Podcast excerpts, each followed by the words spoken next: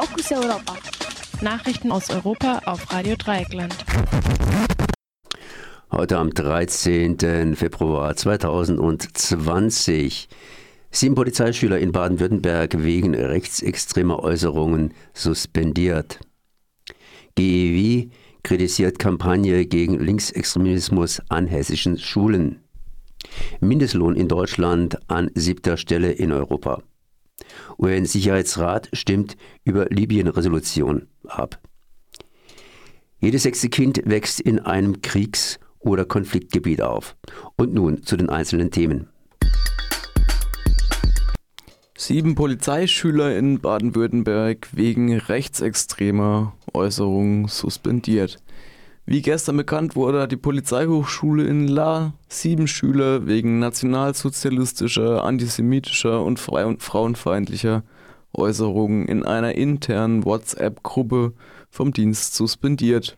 Sie befanden sich seit letztem September in der Ausbildung für den mittleren Polizeivollzugsdienst. Es wurde ein Verfahren eingeleitet, um sie endgültig vom Dienst auszuschließen. Außerdem soll die Staatsanwaltschaft Offenburg eine mögliche strafrechtliche Relevanz der Vorfälle prüfen.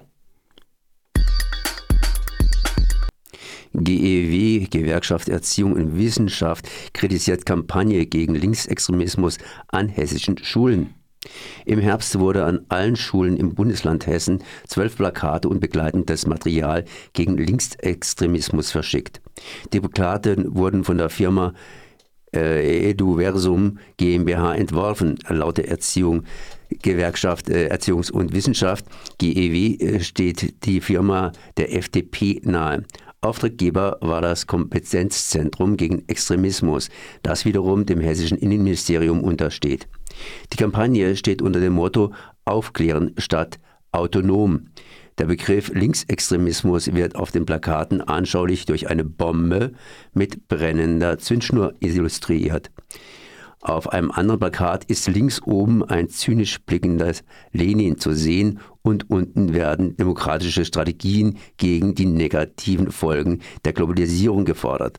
Dazu gibt es fünf dicke, geschwungene Pfeile auf einer Weltkugel, die alle die vom Süden äh, kommen. Die GEW hat ein didaktisches Gutachten zu den Plakaten erstellen lassen. Das Gutachten kritisiert äh, das Material als Ausdruck der längst überholt geglaubten politischen Bildung mit der Affirmation und Einseitigkeit arbeitet und auf sie abzielt. Von kritischer Reflexion, eigenständigem Urteil und äh, Wissenschaftsorientierung ist hier nicht die Spur, eine Spur. Diese Defizite äh, werden sogar durch vermeintliche Objektivität und Lebensweltbezüge aktiv verschleiert. Das Material ist aus unserer Sicht unverzüglich aus den Schulen zu entfernen, so die Gewerkschaft Erziehung und Wissenschaft. Der hessische Kultusminister Alexander Lotz, CDU, der auch Vorsitzender der Kultusministerkonferenz ist, verteidigt dagegen die Kampagne. Sie würde zeigen, was Extremismus überhaupt ist. Auch das Innenministerium steht weiter zu der Kampagne.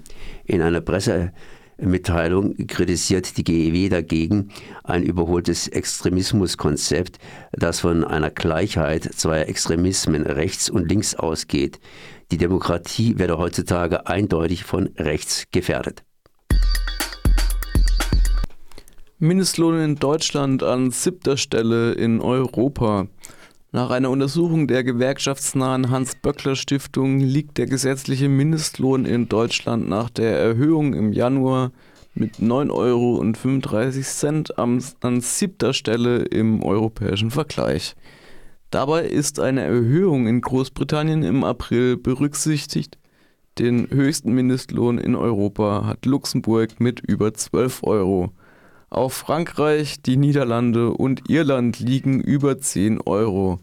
Allerdings fällt der Mindestlohn in Südeuropa und Osteuropa deutlich niedriger aus. In Spanien sind es weniger als 6 Euro und in Polen 3,50 Euro. Den geringsten Mindestlohn gibt es mit weniger als 2 Euro in Bulgarien. Das dürfte nur zum Teil durch geringere Lebenshaltungskosten ausgeglichen sein. Der UN-Sicherheitsrat stimmt für Libyen-Resolution. Der UN-Sicherheitsrat stimmt für Libyen-Resolution und bekräftigt damit das eigentlich schon früher verhängte Waffenembargo. Die Resolution sieht keine Sanktionen vor, falls Staaten das Waffenembargo brechen. Die Vetomacht Russland enthielt sich bei der Abstimmung. Russland kritisiert, dass die beiden Konfliktparteien den Ergebnissen der Berlin-Konferenz nicht eindeutig zugestimmt hätten. Russland habe ernsthafte Zweifel, dass diese Resolution in dieser Form zu irgendeiner Art von Lösung beitragen wird, sagte der russische UN-Botschafter. Der auf der Libyen-Konferenz in Berlin geschlossene Waffenstillstand ist brüchig. Manche Quellen sagen sogar, die Kämpfe hätten zugenommen.